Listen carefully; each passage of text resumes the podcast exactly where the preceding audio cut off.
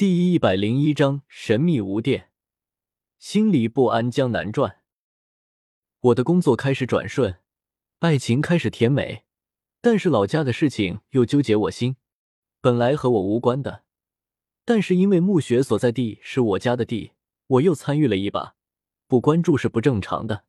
我只想知道现在是什么情况。我给亮亮又打了两次电话，依然没有人接听。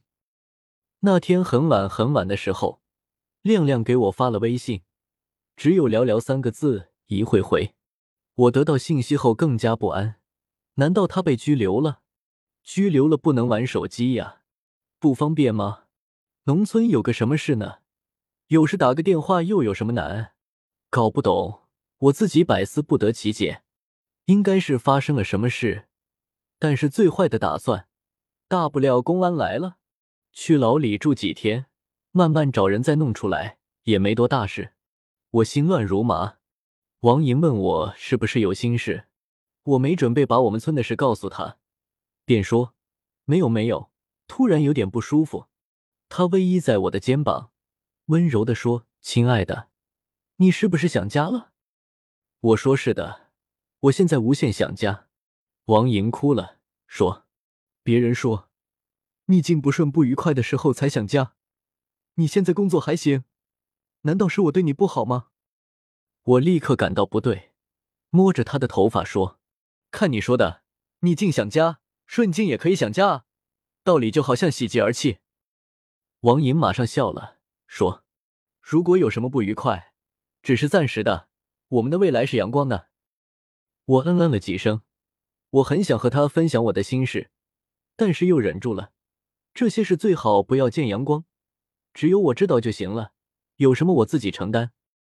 王莹又说：“我们现在慢慢都大了，攒点钱还是买个房子吧，以后结婚，对我父母也有个交代。”我点点头说：“是的，加油，争取两年之内付个首付，贷款慢慢还。”王莹说：“我们一起努力，夫妻同心，其利断金。”我说：“不能断金，断了钱就不能花了。”他呵呵一笑，脑袋躺在我的双腿上，把眼睛慢慢闭上。我轻轻的亲了他如雪的脸上一口。夜深了，王莹躺在我腿上睡了过去。我翻看手机，想起玉梅来，我的第一部手机还是他帮我买的，现在他也不知道在哪里了。虽然我换了几部手机了。但是玉梅买的那个手机还是被我珍藏起来，它石头一般，静静的在我的箱子角落。现在手机智能化了，短信也很少发了，但是能写信、能发短信的日子绝对的甜美。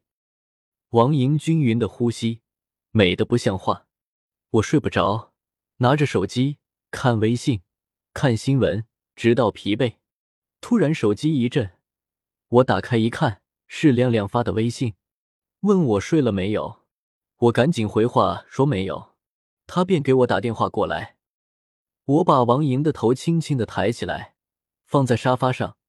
他一下子醒了，听见我手机响，问我大半夜的谁呀？